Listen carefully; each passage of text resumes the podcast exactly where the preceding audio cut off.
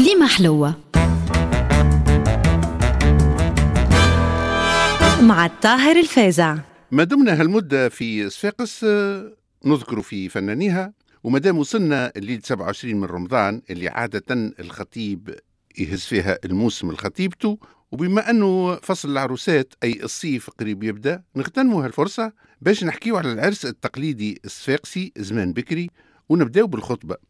اللي كانت تصير بواسطة امرأة مشهورة بمعرفتها للصبايا اللي يحضوا الزواج وتسمى الخطابة وهي اللي تعطي المواصفات متاع البنية الأهل الراجل الراغب في الزواج من حسب ونسب وجمال وأخلاق. والطفلة اللي يستقر الراي عليها مؤقتا يمشي لها مجموعة من نساء العائلة متلحفين باش يتأكدوا من صحة كلامها الوسيطة فيما يخص الطول باش ما تبداش صبية جنبورة ولا عنقروف وفيما يخص اللون بيضة ولا دمها حلو وفيما يخص جمالها قنفيدة في القطن ولا خبز زيتون ولا خليقة الرحمن وفيما يخص آه، نغمة صوتها لطيف وحنين ولا مهور ولا صوت عيشة راجل ولا أحرش ولا صوت البجعة الجميلة. والبنية ما هي تبدأ ساكتة حاشمة عاد واحدة من نساء تطلبها في آه، شريبة ماء. هي تقوم وجماعة يثبتوا في خطوتها.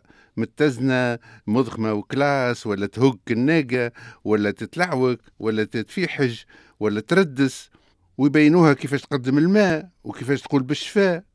وثم اللي رقعتهم صحيحة يطلبوها باش تحل فمها ويقربوا باش يشموه مسكوا عنبر ولا أبخر والغبها مرجان ولا بالحجرة وعندها شي بعض السوسة ولا مطيحة وفلجتها زادتها سر ولا كل سنة مكتوب عليها السنة القادمة على بعد كيلومتر. وبصفة عامة تستجيب البنية ومتها الكل هالطلبات وممكن ياسر ترجع مجموعة ثانية وحتى ثالثة باش يزيدوا يثبتوا على خاطر إثبات باهي وزواج العمر ليه تدبير السنين. وكي تصير الموافقة على حسب ونسب وعلى المواصفات المطلوبة يتم الاتفاق على اجتماع الرجال يعني الأولياء وكبار العائلات للخطبة وقراية الفاتحة. وهكا تولي البنية مخطوبة. في الخطبة يقع الاتفاق على الشرط ويتضمن الهدايا اللي باش يقدمها العريس لعروسته من حوايج وقماشات وصياغة وغيره. والموافقة على المصاهرة تكون عادة مرفوقة بشاه وإلا أكثر والجزء الكبير من الشرط يتم في الملاك والباقي في الأماسم والعياد.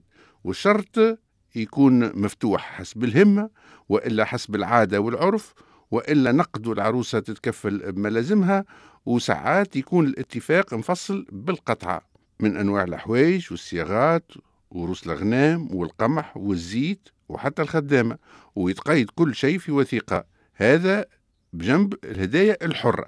ومن جملة ما يشريه العريس لعروسته القفة والصندوق اللي حكينا عليهم في حصة مع الشيخ بو محمد بودية. نجيو توا للعرس التقليدي الصفاقسي اللي يدوم سبع أيام وسبع ليالي. نبداو بليلة الحنة وين تلبس العروسة الخلعة والعصابة وتتزين بالحلي وتخرج من البيت تتدرج للمنصة هي والصبايا ونساء وأهل العريس على وقع ضرب الصنعات. وهي فرقة نسائية تستعمل آلات الإيقاع. دربوكة صغيرة وطار كبير وغناياتهم. يوصفوا يمجدوا العروسة والعروس يقولوا مشي العروسة قدم قدم من بين عشرة من الخدم.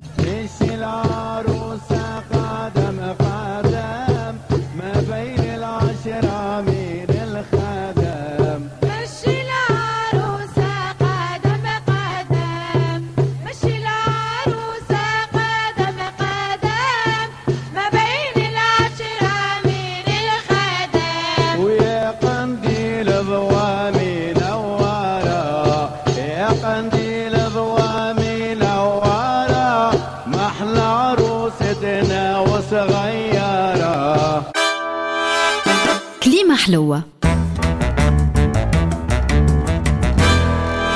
مع الطاهر الفازع.